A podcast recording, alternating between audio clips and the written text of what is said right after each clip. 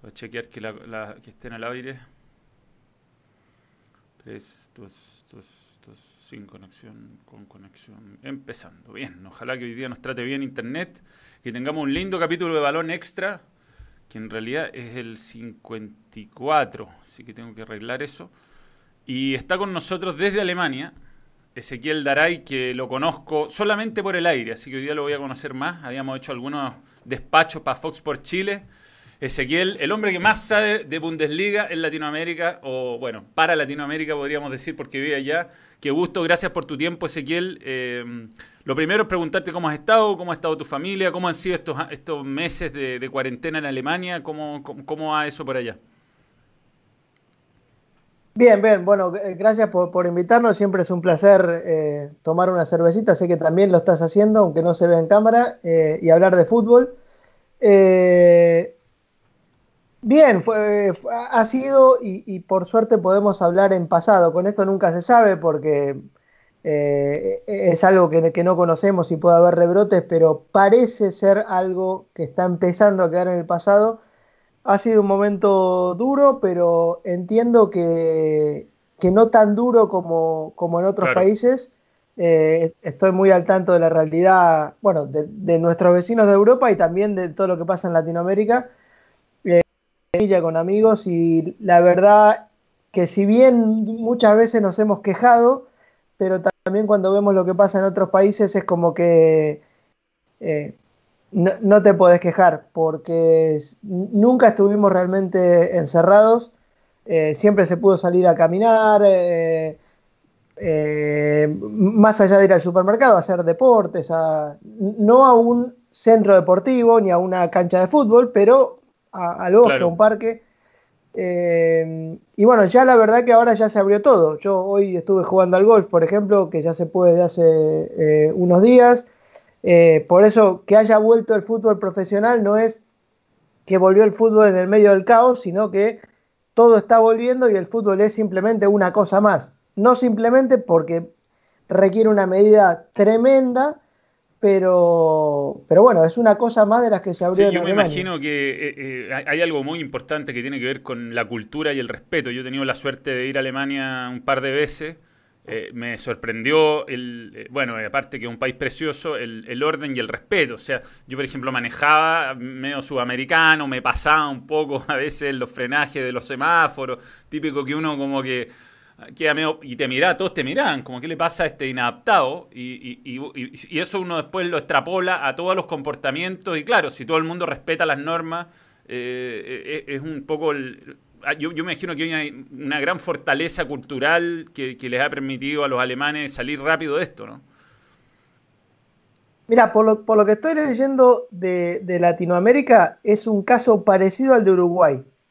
No, e, es muy difícil poner ejemplos y son, situaciones distintas, los sistemas de salud son distintos, pero es un, e, e, es un caso parecido en donde, eh, por lo que leía en Uruguay, más que un control policíaco se apeló a la concientización de la gente y también a confiar en que la gente iba a respetarlo, sabiendo que es una sociedad que está acostumbrada a, respetar normas. Los alemanes viven de normas y siempre los problemas se producen cuando no hay una norma que regule algo, eh, pero ellos están acostumbrados a que haya leyes y respetarlas.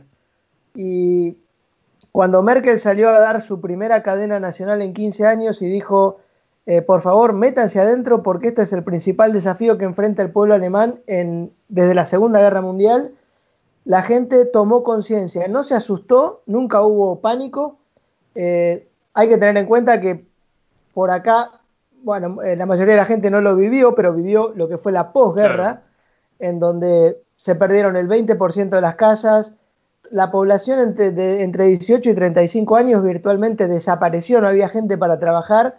Entonces, eh, digo, una, sociedad que también viene de eso y tiene eso en la memoria, cuando le dicen, eh, por favor ayúdenos, que esto es serio, se lo toman en serio.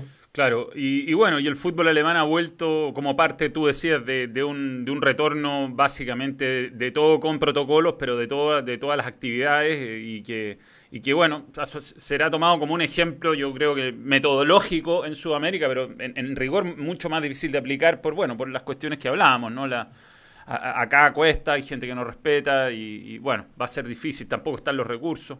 El punto es que ha vuelto el fútbol alemán y, te quería preguntar qué te pareció el, retorno, qué, te pareció que los equipos estaban... A mí me A ver, yo no soy tan especialista y te tengo que reconocer que, que por mi trabajo, que es en el fútbol chileno estos últimos años, eh, veo el fútbol alemán cuando puedo, me tocan muchos viajes y en los viajes uno se pierde un montón de cosas, pero me pareció que había equipos que le sacaron gran distancia a otros. Yo no sé, me, sorprendió que el Borussia Dortmund le ganara, está bien que venía mucho mejor, pero que le haya dado ese paseo al, al.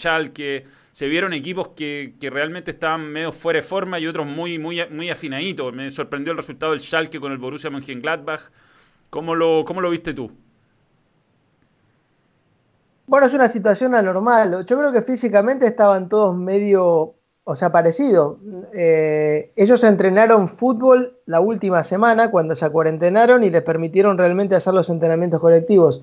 Durante un mes habían hecho más que nada físico y algunos trabajos con pelota, pero con, grupos reducidos. Eh, me parece también que juega mucho lo mental. Eh, no todos reaccionamos ante esta situación que es única de la misma forma hablaba del Borussia Dortmund. Sentaron en el banco a Don Sancho, entró en los últimos 10 minutos y, tal vez sea el jugador más determinante que tiene el Borussia Dortmund. Uno diría, bueno, en el clásico es Sancho y 10 más. No, Sancho se sentó en el banco. Entonces, evidentemente, Sancho no estaba, eh, no sé si físicamente, mentalmente, eh, preparado para jugar y había otros chicos, por ejemplo, eh, Giovanni Reina estaba calentando y se contracturó mm. y no pudo jugar, iba a ser titular.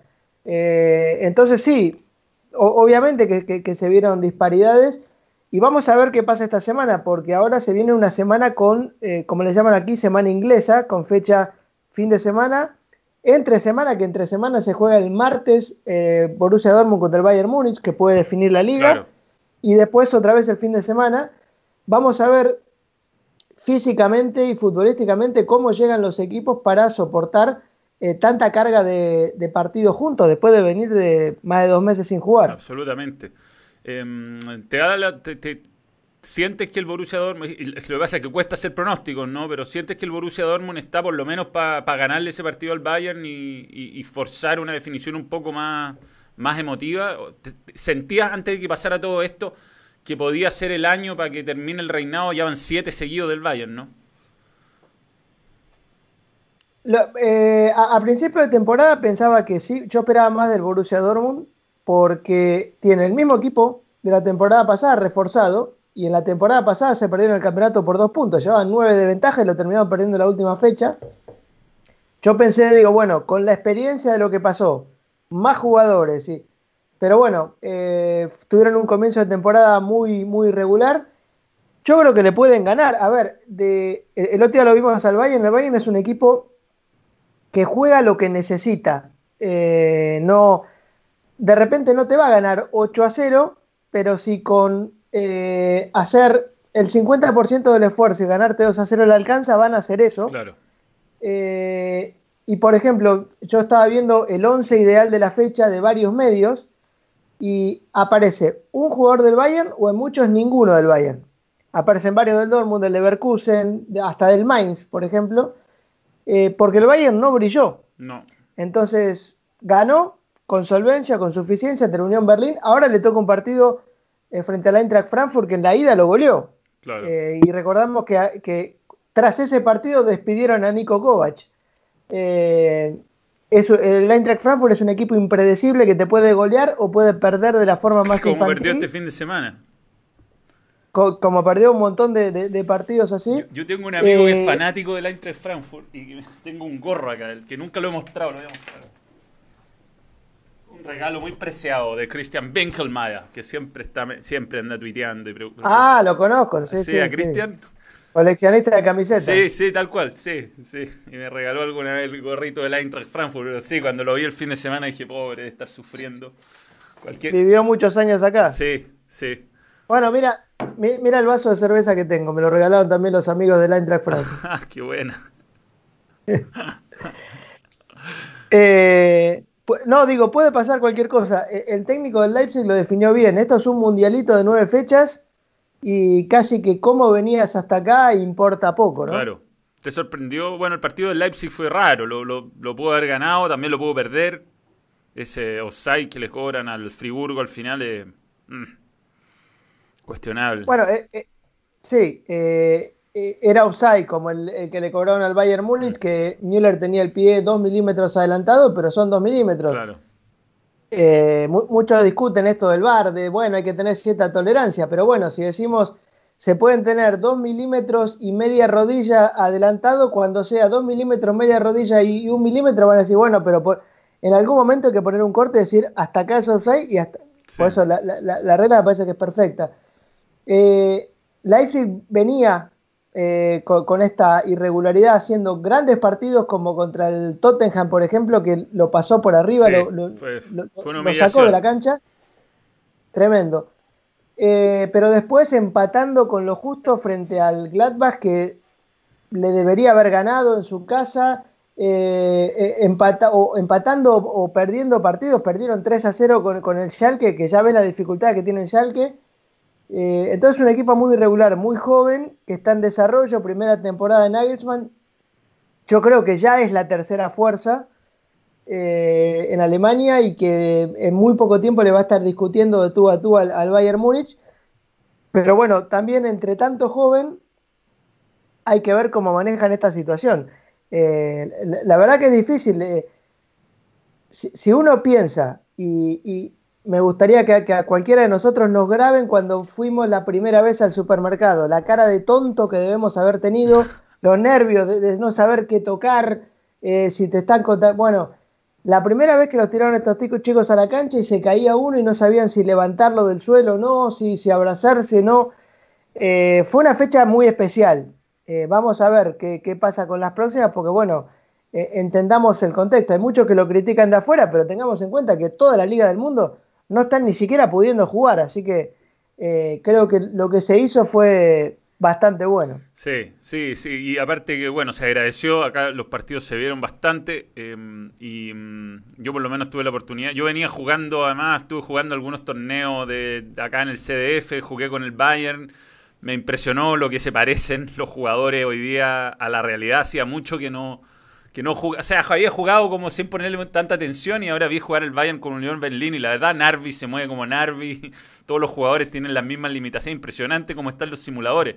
Pero mientras los otros equipos, ya esto voy eh, hablándote del Bayern, mientras los otros equipos van renovando, se van creciendo, van consiguiendo nuevas figuras, el Bayern también lo hace, o sea, respecto al Bayern de Vidal, por ejemplo, que es uno que tenemos muy fresco en Chile, ya van quedando algunos, pero muchos también se han ido, y está Goretzka, y está Narvi, y, apareció Coman como titular.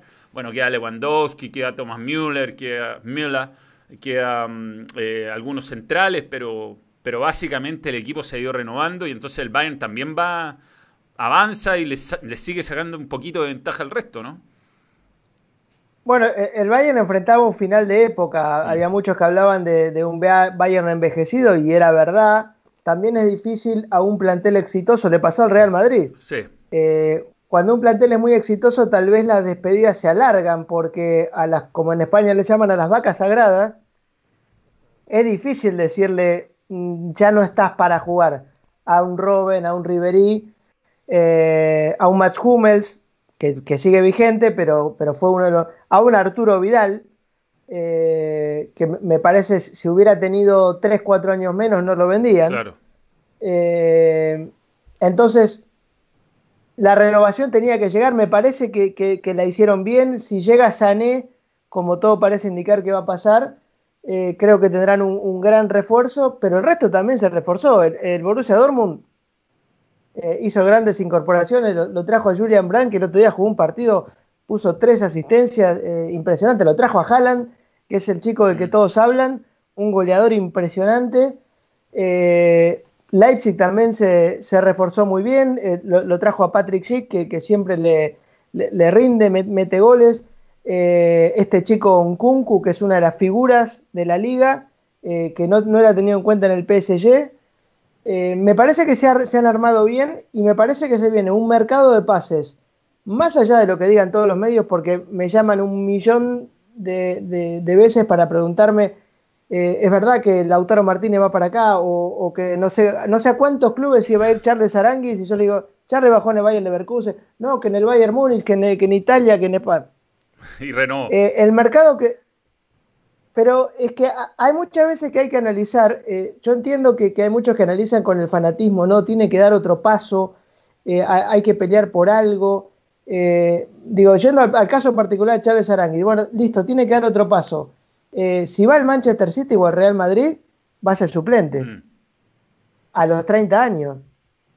No, no, sé si es inteligente, o si hubiera sido inteligente de su parte hacerlo. Y también hay muchas veces que tenemos que tener en cuenta que dicen, bueno, este jugador va a ir, eh, hay que tener en cuenta cómo está el club, eh, cómo está la liga. Yo, por ejemplo, eh, el Barcelona, que ahora quiere fichar a, Lautaro Martínez, el Barcelona se acogió al ERTE. El, ERTE es un programa por el cual el gobierno te paga los sueldos de tus empleados de, planta, no los jugadores. Y, de hecho el, el Atlético Madrid también de hecho, la liga los ha amenazado diciendo, bueno, todos los que se acogieron al ERTE, vamos a inspeccionar los fichajes, porque si con los impuestos de la gente le estamos pagando al que limpia las butacas, no te vas a gastar 60 millones de euros en Lautaro Martínez. Claro, claro, muy razonable. Entonces, y yo me imagino que en países como eh, Alemania, que, ha hecho un gran avance y, tiene un torneo muy eh, organizado, Em, eh, todas estas cosas que pasan en el fútbol francés y en el fútbol inglés, donde aparecen estos jeques que meten millones y millones de euros, debe dar rabia, ¿no? Debe dar rabia a los equipos alemanes que hacen todo serio, todo en norma, porque, porque están compitiendo en, condiciones desiguales. O sea, a mí me parece que, lo del Paris Saint Germain no, no resiste análisis, al, al Manchester City ya le cayó una sanción. Y, me imagino que en Alemania debe haber una impotencia muy grande eh, respecto a la poca seriedad con que se manejan otros clubes. O sea, bueno, al Real Madrid, al Barcelona le han caído eh, a, sus jugadores eh, demandas impositivas, digamos que no hay casos que, no son que no son especulaciones, que son reales y, los alemanes yo creo que sufren esto, ¿no? Mira, no les da rabia porque son diferentes a nosotros. Eh, acá está la, norma 50 más 1, de que el 51% del, club tiene que ser de los socios. Es una ley antijeque, como la llaman acá. Y ellos saben, y lo, dijo Uligenes, si Guardiola necesita un jugador, el jeque abre el grifo de gas eh, y se lo trae. Mm. Eh, pero los hinchas acá prefieren que el club siga siendo de los hinchas, que las entradas sigan siendo las más baratas de Europa, que los estadios estén siempre llenos y saben que el PSG es así, saben que el City es así, y bueno, es así, pero ellos no quieren ser así, o sea, no, quieren que venga un jeque para ganarle al City. También saben que con las armas que tienen le pueden ganar al City, eh, y me parece que en este mundo que vamos a empezar a vivir post pandemia, eh, aun cuando los clubes alemanes hubieran quebrado, muchos, si, el fútbol no volvía, eh, el, sistema de, Alemania, que por ejemplo no te permite, no, permite que haya clubes deficitarios, no, se puede tener dos ejercicios seguidos de déficit o, te retiran la licencia, eh, ha hecho que los clubes estén financieramente mucho más sanos. Claro. Eh, y en el mundo que se viene, creo que esto va a ser una ventaja. Como los países, a nivel país, los países que tenían más ahorros o los países que estaban endeudados, obviamente que después de, la catástrofe que va a provocar esto, eh, el que haya hecho las cosas más prolijas antes va a tener una ventaja o va a estar mejor parado ante este nuevo mundo. Entonces yo no sé si la Bundesliga va a estar mejor que la Premier, no creo, porque la Premier factura miles de millones en, televisión, pero también porque ver fútbol en Inglaterra por televisión es muy caro, las entradas son muy caras, y ese es un modelo que el hincha alemán no quiere. El hincha alemán prefiere eh, que el fútbol sea de la gente y que el Liverpool facture más dinero y si nos va a ganar, que nos gane, pero esta es la esencia de, nuestro fútbol. Mm. Así lo ven ellos. A mí a veces sí me da rabia de decir, viene un tipo y saca de no, sé dónde 220 millones y lo paga y se compra Neymar. Eh, y, en Alemania no gastan 220 millones ni, entre todos los clubes juntos. Eh, pero bueno, es así y, y también creo que el, mercado que se viene va a ser mucho más racional y todas esas de, todas las transferencias que están leyendo en los medios, todos los medios europeos, yo le quiero avisar a la gente, los medios tienen que vender, hay que poner cara de estrellas en la tapa, este va para acá, este no va a ir nadie a ningún Así como lo de Charles, que Charles va para acá, Charles va para allá. Vidal. Vida, o sea, lo, que sí creo que se puede dar es algún trueque. Claro. De repente, si, no, no sé, si el Inter quiere, pero e, el Inter para darle a Lautaro le va a pedir a Vidal y a Griezmann. Claro. O sea, eh, hoy Lautaro con 22, 23 años y Arturo con 31 no, no se pueden cambiar mano a mano por una cuestión lógica. Entonces, Vidal puede llegar a ser parte de una negociación, pero también si Arturo quiere, porque por ahí te dice, no, yo no quiero ir de moneda de cambio de Lautaro Martínez.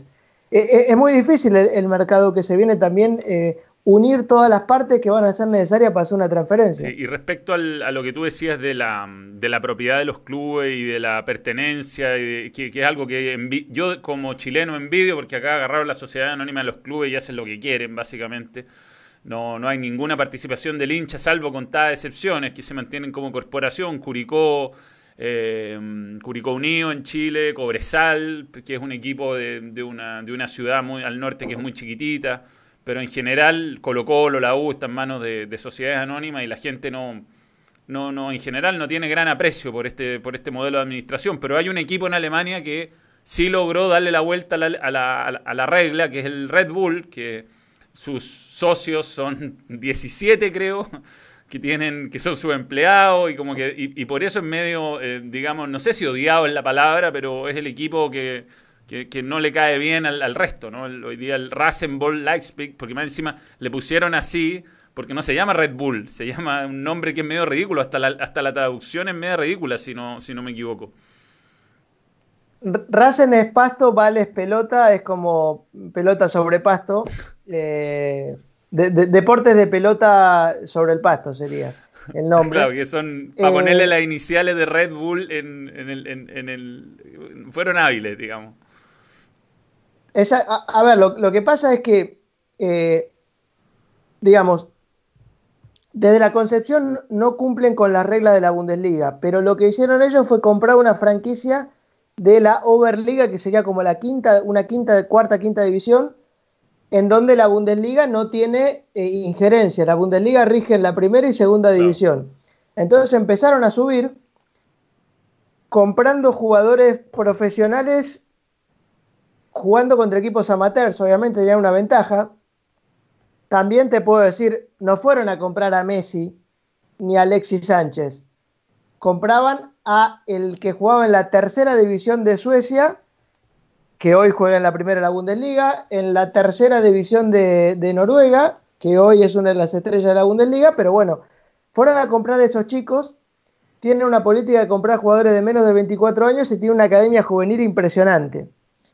Eh, el tema es cuando llegaron para ascender de tercera a segunda, le dijeron, bueno, a ver, ahora entras en la órbita Bundesliga, tenés que cambiar algunas cosas, tuvo que cambiar el logo, tuvo que cambiar eh, la composición del board, digamos, de que, manejaba el club, porque era muy Red Bull. Claro.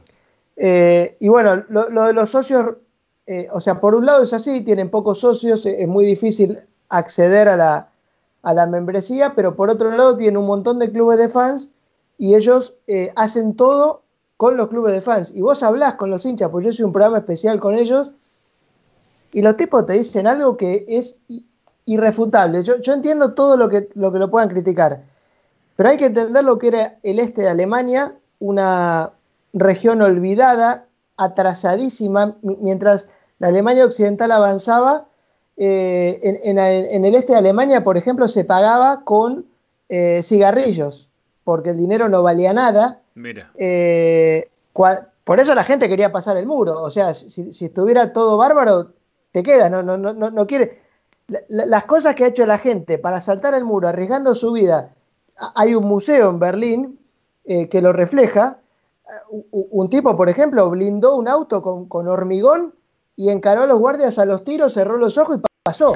Y, y, está el auto en el museo todo lleno de agujeros. Bueno, entonces, en ese contexto, esa gente te dice, eh, yo no tenía, no podía ver fútbol, ni siquiera lo podía escuchar porque en ese momento también estaba prohibido, no había equipos, Leipzig es una ciudad de 600.000 habitantes, y me dice, ahora tenemos Bundesliga, jugamos Champions League, somos sede de la Euro, viene la selección alemana, tenemos jugadores en la selección, dice, esto para nosotros es un sueño que no lo imaginamos nunca en la vida. Claro.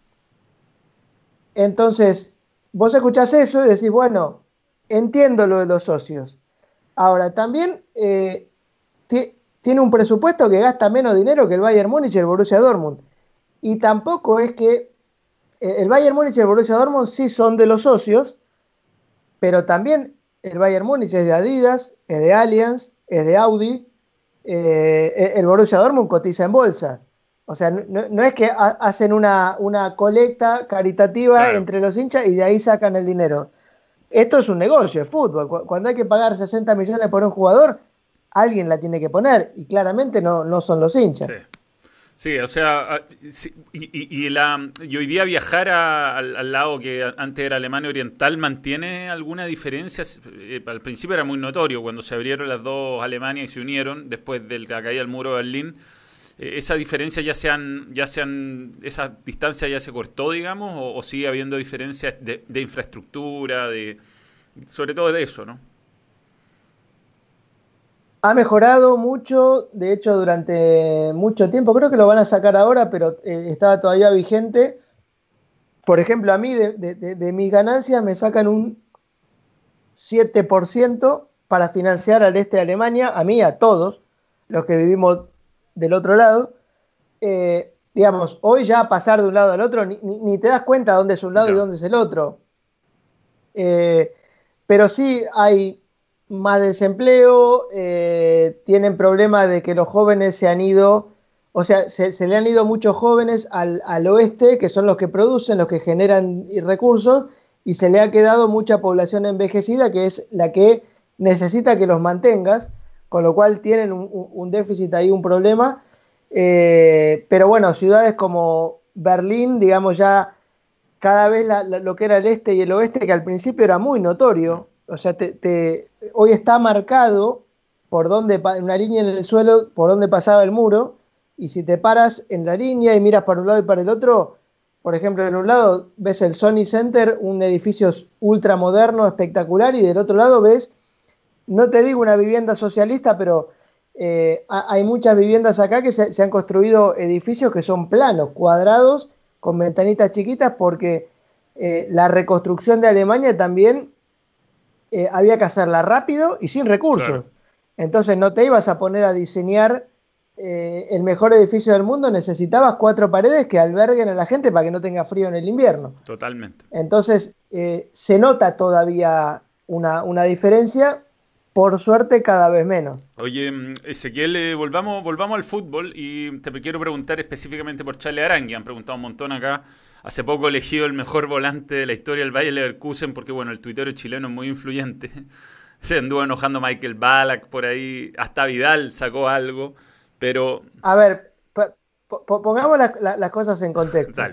Nadie en, sus cabales puede creer que... A ver, para ser el mejor jugador de la historia del Bayer Leverkusen, un equipo al que le cuesta ganar títulos, mínimo tiene que haber ganado un título. Eh, eh, el Bayern ganó una Copa UEFA, ganó la Copa Alemana, entonces, ellos tienen héroes que han ganado eh, esas copas que nadie los olvida, que son leyendas. Mm. O, por ejemplo, los que llegaron a la final de la Champions del 2002, esa, la, recordada de la volea de Zidane, bueno. Ahora, esto no quita que Charles es probablemente hoy el mejor jugador que tiene el Bayern Leverkusen. Eh, estaban desesperados por renovarle el contrato. Y, te, voy a contar algo tengo muy buena relación con él y, él me contaba un montón de cosas personales, por qué quiero renovar, qué dudas tengo. O sea, yo no, no las voy a revelar porque pues, son cosas personales, pero muchas cosas las sabía. Y el club venía y me preguntaba, porque muchas veces tampoco, eh, aunque me dijeron que habla perfecto alemán, muchas veces tampoco tienen comunicación tan fluida con él por el tema, de, por el tema del idioma y me preguntaban, eh, ¿qué te dijo? ¿Qué pasa? ¿Qué, ¿En qué lo podemos ayudar? o sea, como diciendo, ¿sabes algo en lo que estemos haciendo mal que podamos usar para convencerlo? Eh, obviamente que se lo dije, obviamente que, que, yo también le decía a Charles, le digo, mira, yo entiendo las cosas negativas que me decís, pero también le contaba las cosas positivas sobre jugar en Alemania, que si después querés te las cuento, pero él las comparte, él me dice, mira, me encanta el fútbol, los estadios, está todo espectacular, el club, la forma en que jugamos, me siento bien con el entrenador. Quizás su, su reticencia iba por no poder pelear por el título o algo así? ¿Eran razones deportivas o razones tipo quiero estar más cerca de mi familia?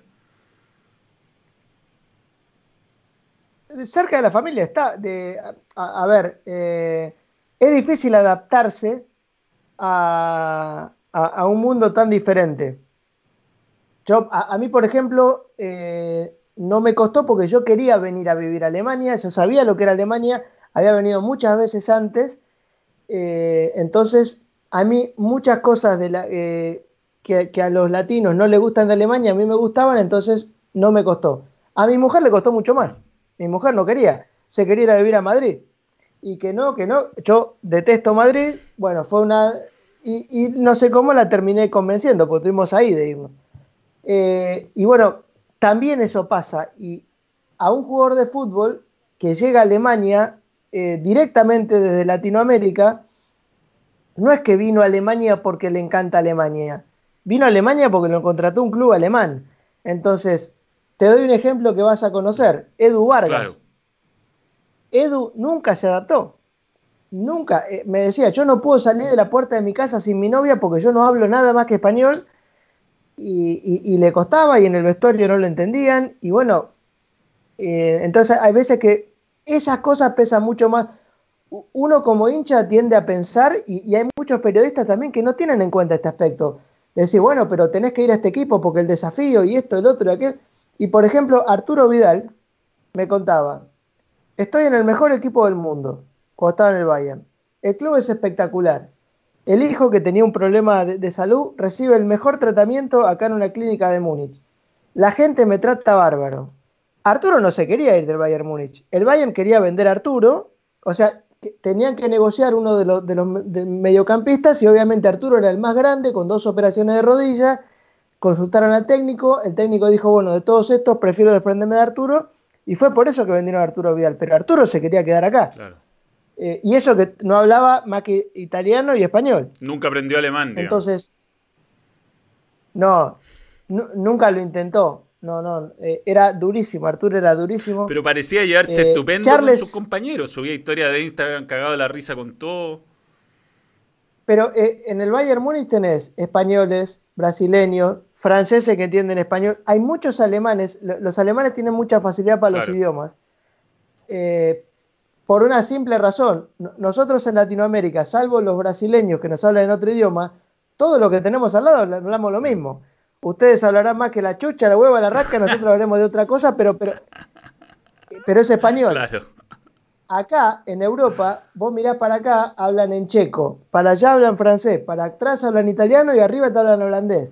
Entonces, vos estás acostumbrado, tenés el oído a más idiomas y, estás... Entonces, en el vestuario del Bayern Múnich eh, hay muchos que hablan español. Eh, Joshua por ejemplo, habla en español o, se hacen entender, o, si Arturo les habla en italiano, por ahí entienden italiano. Entonces, hay formas de comunicarse.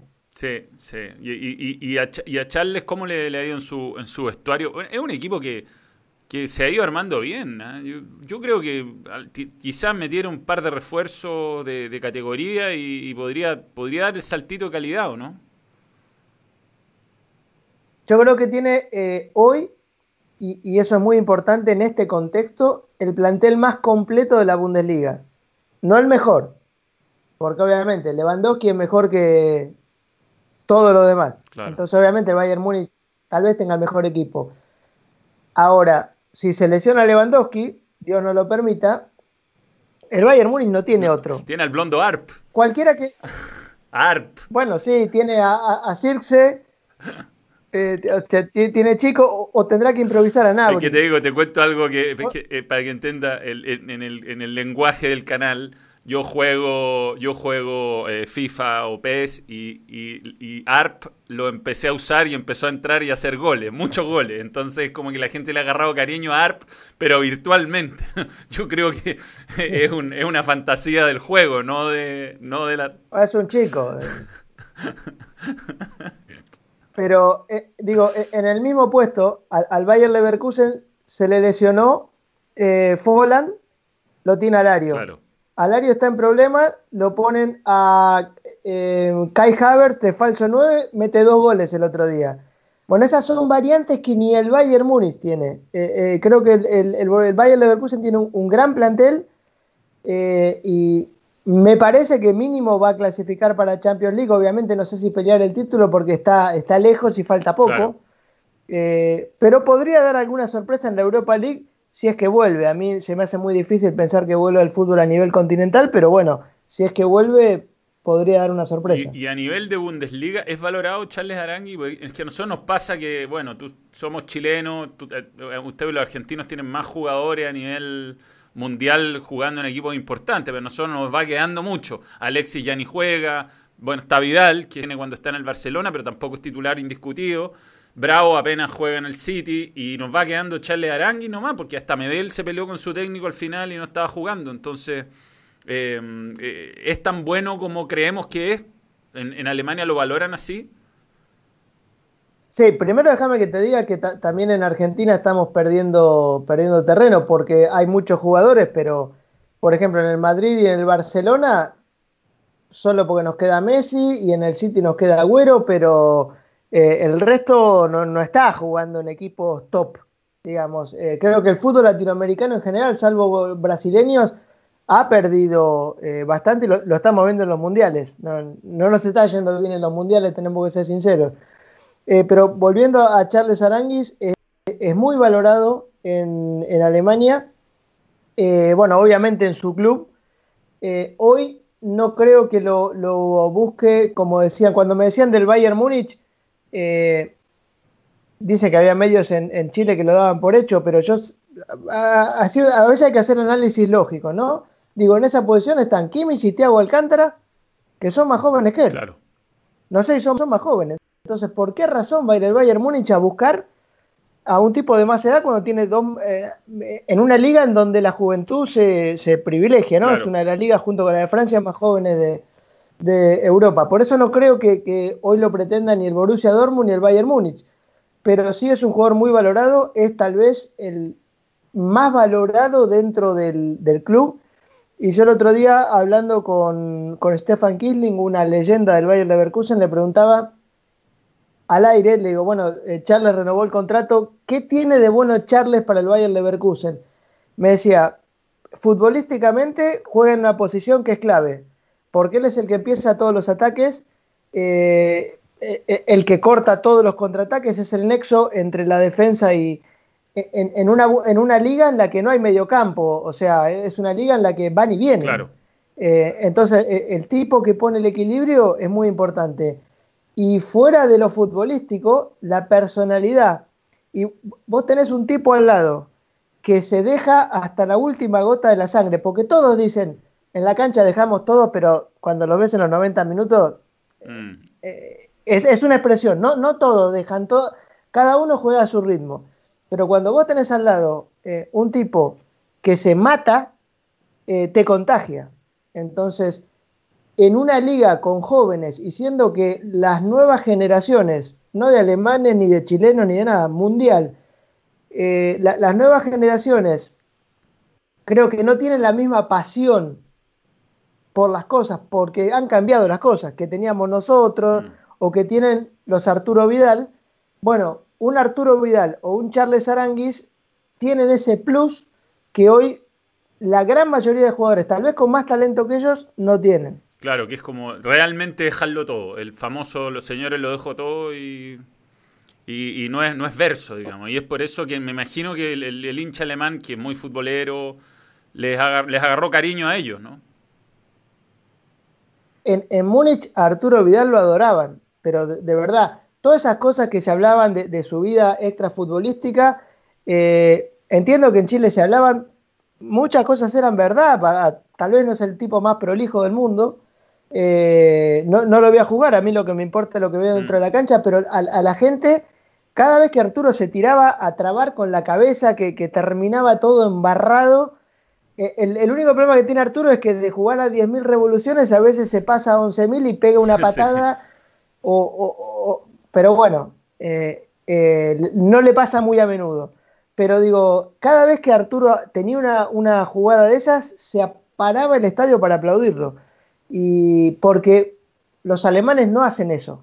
Los alemanes te, van a jugar, van a correr todo, pero no, se van a arriesgar la cabeza para evitar un gol. Y bueno, Arturo tiene eso, Charles tiene eso, y no hay muchos que lo tengan, por eso eh, a los hinchas les gusta. Oye, y respecto al, a la Bundesliga en general con el futbolista latinoamericano, en general ha sido, ha sido difícil, han, habido éxitos grandes, Giovanni Elber, eh, por ejemplo, fue por muchos años el máximo goleador, después lo pasó el peruano Pizarro, extranjero de la Bundesliga, están los casos de Vidal, de Aranguis, hay algunos argentinos que están jugando ahí con éxito, pero en general ha habido poco, no, es como Italia, que está siempre estado lleno, o España, o ahora incluso Inglaterra ha tenido muchos sudamericanos. ¿Por qué creéis que pasa eso? Porque, eh, a ver, como te decía, es difícil adaptarse. Eh, es una cultura distinta que para nosotros los latinos no tiene grises, o te gusta o no te gusta. Eh, yo te puedo contar, como el de Edu Vargas, un montón de casos, como James Rodríguez, como Chicharito, que no se Y también te puedo contar el caso de Martín de Michelis, que hoy jugó siete años o, más en el Bayern Múnich y hoy es leyenda del Bayern Múnich y trabaja con, la, con los juveniles. O lo que me decía Arturo Vidal, eh, de, cómo se sentía en, en Múnich. Entonces, o digamos, también para que el futbolista rinda dentro de la cancha, eh, el, futbolista juega esos 90 minutos, que es lo que nosotros vemos, pero después tiene una vida y como te pasa a vos, seguramente, eh, si tenés problemas en tu vida personal, cuando te paras frente a la cámara, eh, tal vez la gente no se dé cuenta, pero no te sale igual que cuando estás bien. y bueno, entonces es muy difícil adaptarse. El que le engancha el, que encuentra la, manera, por ejemplo, David Abraham, que fue un trotamundos eh, y ahora es el capitán de la Eintracht Frankfurt, tal vez ahora se, regrese a la Argentina, pues ya tiene 33 años. Él me decía, eh, a él, por ejemplo, le llamaba mucho la atención que dice, en cualquier otro país yo me lesionaba y dice, en España estábamos concentrados y pasaban los médicos repartiendo pastillas toda la noche, para los dolores, para todo. Dice, acá no me dan nada. Dice, y me lesiono y tardo mucho en volver porque no vuelvo hasta que no estoy perfecto. Y me dice, cuando estás dentro de la cancha te molesta. Pero dice, ¿sabes qué? Cuando tenga 50 años y no me duelan las rodillas, voy a estar agradecido al fútbol alemán. Bueno, y por muchas cosas así, hay, muchos futbolistas que lo aprecian eso y dicen, e, esto, e, esto me ayuda, me sirve y rinden. Y hay muchos que no, que, que, dice, bueno, hace frío, eh, no le entiendo el idioma, no lo puedo aprender y bueno, no se adaptan. Em, hay muchas historias que tú tienes, que has podido reportear, que tienen mucho más allá, incluso que ver que el, con el fútbol. Es un programa que tiene su nicho, que tiene su gente que lo quiere mucho, que es Das Liga House, y que entiendo que no, no, sigue en Fox, pero va a seguir apareciendo en el canal de YouTube, ¿no? No sabemos, no, no sabemos qué va a pasar porque no, no sabemos qué va a ser del futuro de la. No, sabemos nosotros, no sabe nadie. Del futuro de la Bundesliga en Latinoamérica. Eh, pero bueno, nosotros seguiremos trabajando con el fútbol alemán eh, de alguna manera u otra. De momento no te puedo contar más nada porque. Pero el canal va a estar activo. Uy. Ahí está. Tener alguna buena noticia para contar tenemos, justo se, Termina la temporada y termina los derechos de Fox con la Bundesliga. Sí, sí, no, justo se cortó esa última parte, pero tú tienes un canal, yo ahí puse el link, que se llama Das Liga House y que lo actualizas bastante seguido, de hecho tienen algún video hace cinco días. Eh, Eso, subimos todos los programas. Están los programas ahí, estupendo. Ahí a lo mejor la gente tiene que saber que existe nomás. Eh, de todas esas experiencias, de, todos los viajes cubriendo Bundesliga, ¿cuáles son los mejores momentos, las cosas que más te sorprendieron?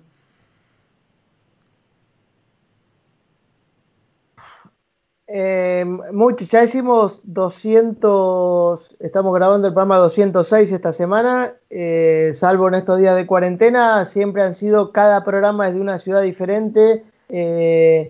Y a, mí me sorprende también que me, doy cuenta que conozco, de verdad, esto no es arrogancia, pero conozco más Alemania que los alemanes porque eh, hablo con... eh, es lo mismo que si, eh, por ejemplo, tú no conoces todas las ciudades de Chile, eh, pero de repente hay un tipo que hace cinco años que está recorriendo todo Chile y te va a contar de ciudades que nunca fuiste o, de festivales que ni sabías que existían.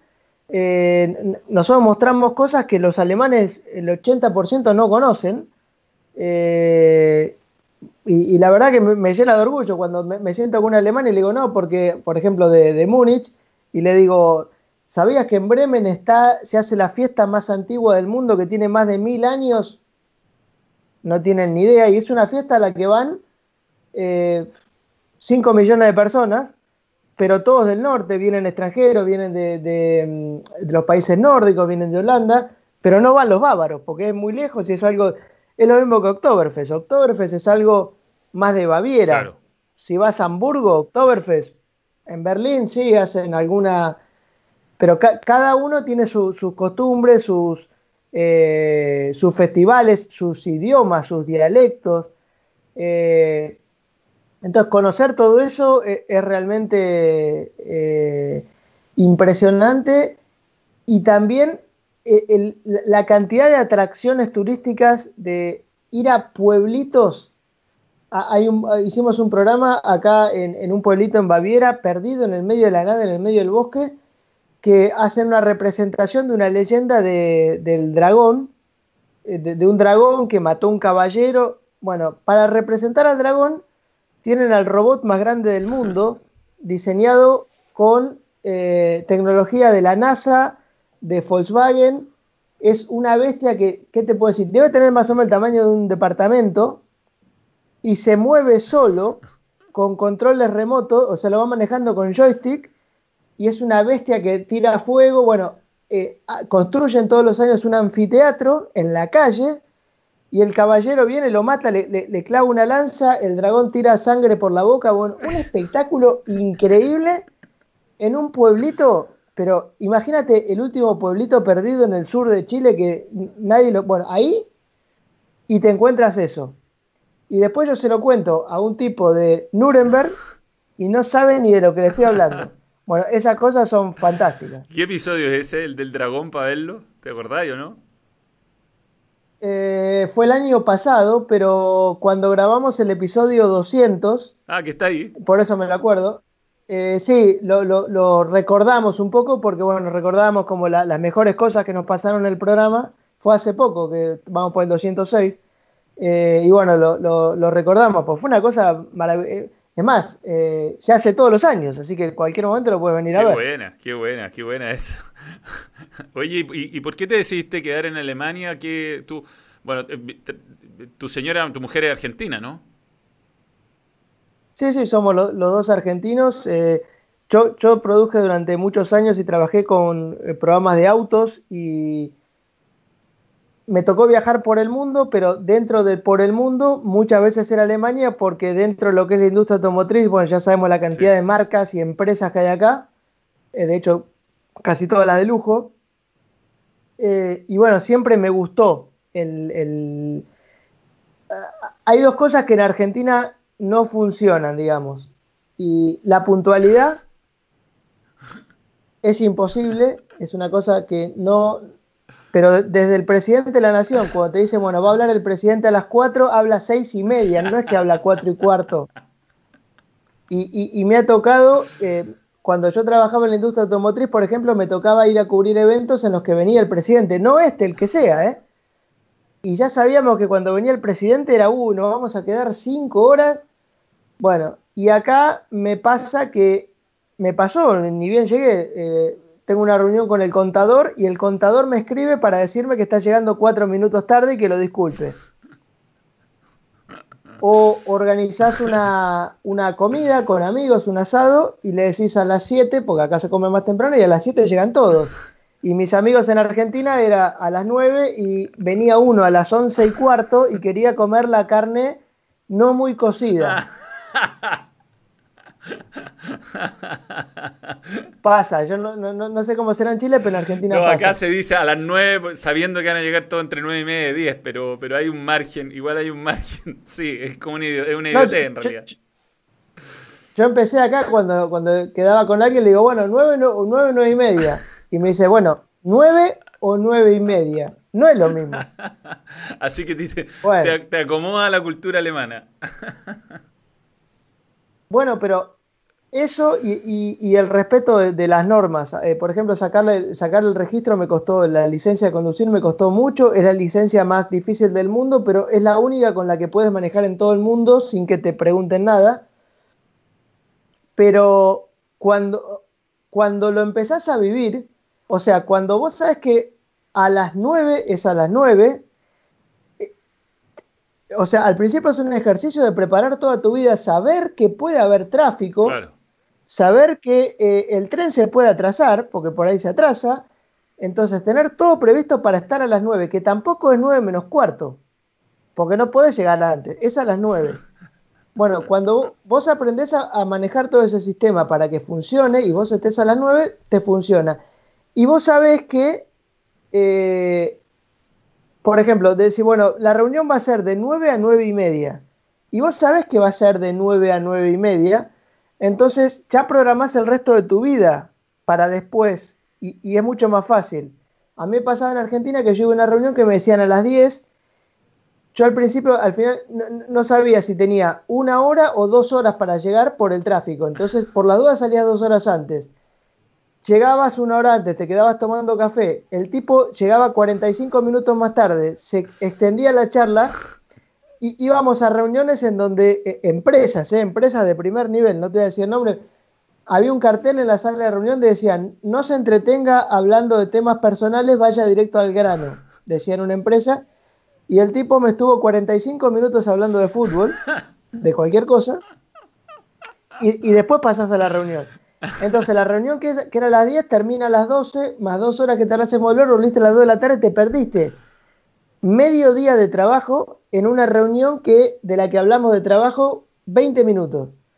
Bueno, en Alemania me pierdo 20 minutos más media hora de ida, media hora de vuelta. El resto del día lo, dispongo como quiero. Entonces, cuando te acostumbras a eso, todo funciona. Qué bueno. Y, hablando de eso desde el punto de vista de la atención a la prensa, bueno, a mí me tocó ir a cubrir un partido de la selección alemana, Stuttgart, y un partido en Leverkusen, que entre paréntesis, ayer en un vivo de Instagram muy perdido en la noche encontré un, un DVD que tengo una entrevista de Vidal del 2008, que la voy a, ahora la voy a ver que la, he estado buscando por años esta entrevista, porque nunca la vi entera, nunca más la vi entera, hice la nota y quedó, quedó grabada y recién llegado a Leverkusen, así que es un, un documento interesante. Pero mm, eh, me llamó la atención primero el catering. Era brutal. O sea, uno iba al estadio, los periodistas en Chile, olvídate, no tenían ni, ni una galleta. Eh, salvo que de repente en las casetas de transmisión te caen algunas cosas, pero los periodistas que vamos con un micrófono y una cámara no hay donde comer nada. Y, en Alemania eran unos buffets con cerveza, eh, era espectacular. Y además todo el mundo respetaba, o sea, pasaban en la sala mixta, en la zona mixta, hablaban, eh, uno concertaba una entrevista y te la daban. me imagino que debe ser muy agradable trabajar desde ese lado también, ¿no? Es, eh, sí, a, ver, trabajar con la DFL, que es la empresa que organiza el fútbol, que es una multinacional, eh, es espectacular. Todos los chicos que trabajan, todos los yo debo haber interactuado ya con el 80% de una empresa que es gigante, gigante. Son todos más jóvenes que yo. Eh, y todo lo que te dicen que va a pasar, pasa. Eh, Igualmente, una cosa, o sea, obviamente me pasó lo mismo que a ti cuando, cuando llegué, yo venía de Argentina y de lo que era el fútbol argentino. Yo no había trabajado con el fútbol argentino, pero como fanático del fútbol, socio de River, sabía, estaba... Entonces me llamaba mucho la atención y digo, bueno, claro, es muy distinto a Argentina, es verdad. Ahora, después cubriendo Champions, me tocó conocer a periodistas ingleses, españoles, italianos, franceses, tengo amigos que me dicen, y a ellos les llama también la atención. Sí, sí. O sea, entonces digo, bueno, no es que es distinto a Argentina, también es distinto a dentro del contexto de Europa. Y después me tocó, por Champions, ir al Estadio Real Madrid, el Estadio del Atlético, y por ejemplo salía Gareth Bale y nos se tiraban todos de cabeza y era una cosa Y yo le decía a los mismos periodistas, no, me dice, esto siempre es así. Le digo, bueno, no sé, yo en Múnich tengo mi lugar y viene, me trae el jugador y, yo estoy parado acá. Y no, cada uno tiene su lugar, digamos, ¿no? Sí. Ah, no, no, acá no, acá dice, te tienes que eh, currarla, como dicen los españoles. Y, y, estamos hablando de una de las ligas más Tal, vez la liga más famosa del mundo, junto de, con De hecho, cuando fue Chile a jugar en eh, Stuttgart, había una separación de medios de la edición con derechos, sin derechos, radio con derechos, sin derechos. Y venían los jugadores y todos los periodistas chilenos, y los, alemanes desesperados, no, no, acá usted no puede. Y empezaban a sacar a los que no podían. Y, no, no, ahí me tocó ver a un periodista italiano que lo tuvieron que echar porque la, o sea, de, querer meterse, meter la cámara, la, tiró al suelo a una, a una, mujer. Y bueno, eso es como pecado mortal. Lo, sacaron, pero casi que lo deportan del país. Oye, Ezequiel, bueno, eh, cerrando, ya eh, te agradezco tu tiempo, ha estado muy entretenido. Eh, te quería hacer un par de preguntas que se han pasado. Por ejemplo, Em, lo de Marcelo Díaz, ¿qué significó? ¿Es tan grande en Hamburgo? Bueno, se han escrito libros y todo ese gol de Marcelo Díaz eh, al final. Fue, es, mitológico? ¿Es tan mitológico para el fútbol alemán como lo sentimos nosotros desde Chile? Sí, eh, lo, que tenemos que tener en cuenta es que fue un gol para salvarse del descenso, que no es poco, que, que no es poco que un equipo que venía tan mal que después se terminó yendo al descenso. Ya, o sea, estuvo dos, dos tres años coqueteando con el descenso. Eh, si ese mismo gol hubiera significado un título, bueno, estaría empapelada la ciudad con la cara de Marcelo Díaz. Eh, ahora, todos hablan de, eh, y, te lo cuenta la gente de Hamburgo, de que había que agarrar esa pelota caliente en el último minuto y, y vino Marcelo y dijo, lo pateo yo. Eh, y bueno, e, ese, te digo, ese carácter que de repente los no todos tienen, es, ese plus que tienen muchos, muchos latinos por, su, por su origen, por un montón de cosas. Eh, y bueno, de eso obviamente no se van a olvidar nunca.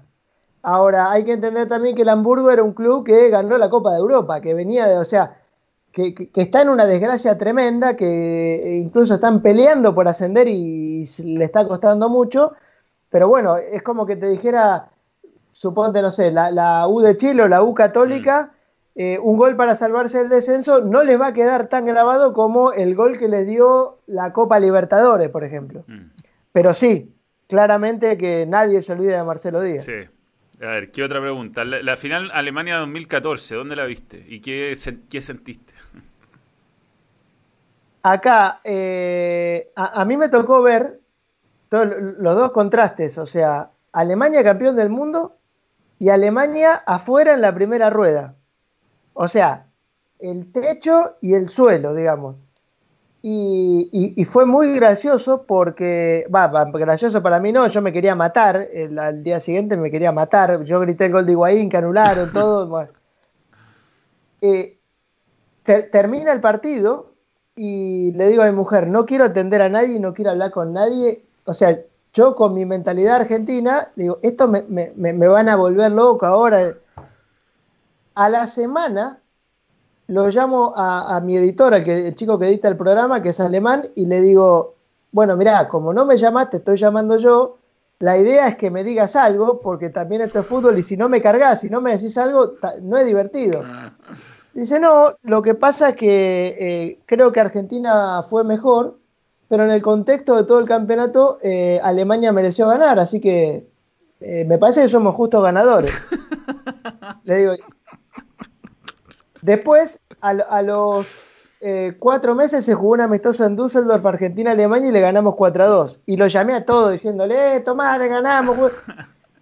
Cuatro goles le hicimos. Y me dice, bueno, pero no hay que hacer cuatro goles un amistoso, hay que hacer uno en la final del mundo. Bueno, sí, tenés razón.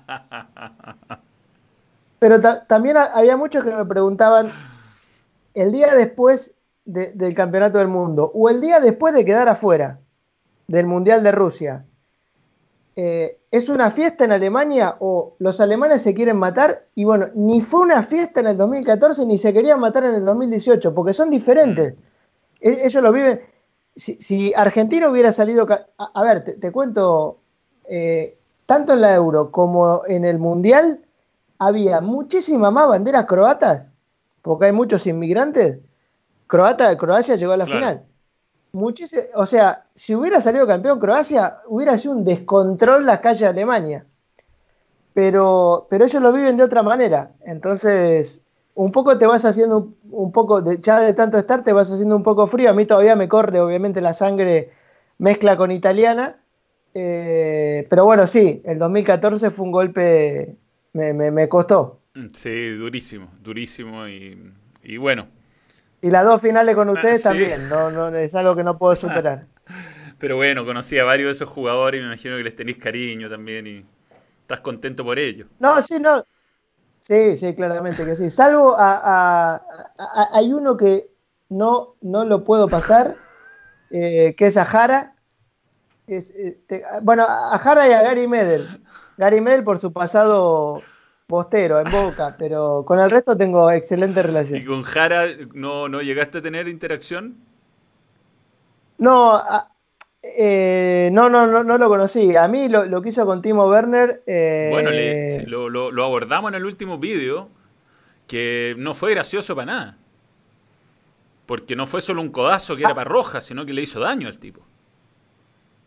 A mí no me, eh, digamos, eh, no lo quiero jugar a él porque no lo conozco toda su carrera, lo, he visto algunos partidos, pero digo, esas cosas o, muchas jugadas de Sergio Ramos que vos te das cuenta cuando el tipo, no, te hablo de la de Salah, porque bueno, esa me parece que fue más de bruto que no, creo que lo haya querido hacer, pero sí lo he visto a veces que va a pegar un codazo que te rompe la nariz.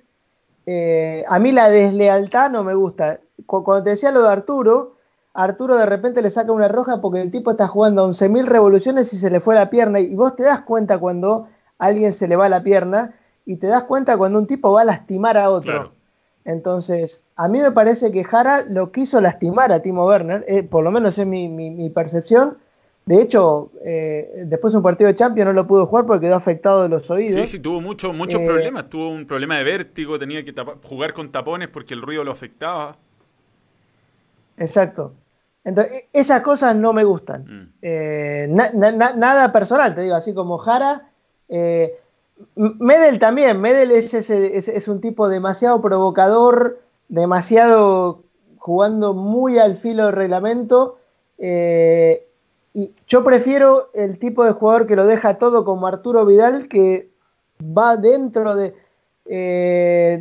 no, digo que lo que haga Medel sea ilegal, pero siempre está tratando de, sacarte, de, buscar esas artimañas que rozan con lo que permite el reglamento. Esas cosas a mí no me gustan. Bueno, Ezequiel, eh, ha sido una conversación que ya nos pasamos del, tiempo que te había dicho. Eh, una pregunta final sobre Haaland. Eh, ¿Crees que tiene el potencial de ser la gran figura que viene? ¿Es una buena racha nomás lo que está pasando? Es un un arquetipo de jugador muy completo. Ahora este sábado sale en, nuestro programa una historia sobre él, su historia, y él cuenta, por ejemplo, que tiene todavía el récord mundial de salto en largo, creo, para un chico de 6 años, porque era atleta, hijo, la, madre es atleta, el padre jugó en la mm. Premier, jugó eh, para la selección de Noruega. bueno, el padre es el, jugador que, le rompe la rodilla a Roy King, jugando claro, el City. 10 años en la Premier. Eh, jugó en el Nottingham Forest, bueno, no me acuerdo qué otro equipo más. Eh, creo que físicamente tiene todo, es un monstruo, es una bestia. De hecho, eh, hicimos un meme acá porque me, tocó entrevistarlo y él me, vio la diferencia de altura que teníamos y no pudo parar de reírse y se me paró al lado así para que nos, saquen una foto del club y parecíamos la, esa película de Schwarzenegger y Danny DeVito. Gemelos. Exacto. Eh, y yo puse un, un tuit que decía separados al nacer, no sé, una cosa así, porque yo medio oscuro, este rubio, bueno. Eh, o sea, físicamente es un monstruo. Eh, mentalmente es un chico muy ubicado. espero que el éxito y todo esto no, no lo nuble, porque hay chicos que se pierden, pero muy ubicado y que muy bien asesorado por su padre ha ido eligiendo los clubes por eso también eh, yo discuto con, muchos españoles que me dicen, no, porque ahora lo compra el Madrid.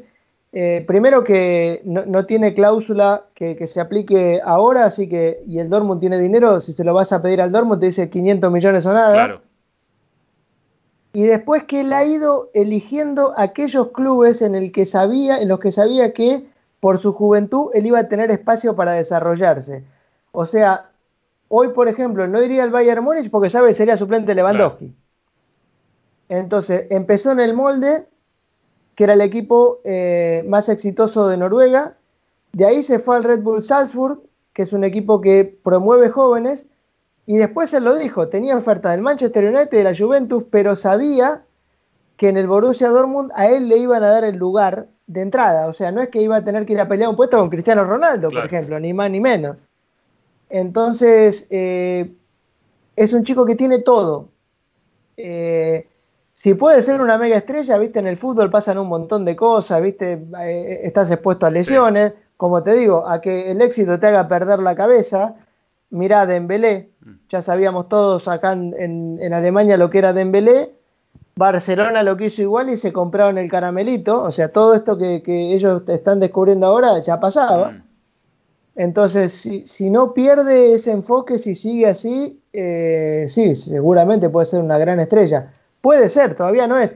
Que, que estén todas las tapas y que recién hizo un par de mm. goles. Recién empieza. Sí, claro.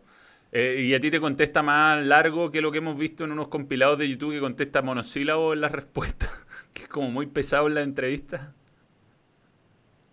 Sí, depende de cómo lo abordes. Eh, obviamente que los jugadores eh, se ponen el cassette y, y, siempre medio le preguntan lo mismo. Lo que tiene como nosotros no cubrimos la liga para los alemanes, tenemos la, eh, ventaja de poder hacer otras preguntas eh, de cómo te estás adaptando a vivir acá, diferencia con...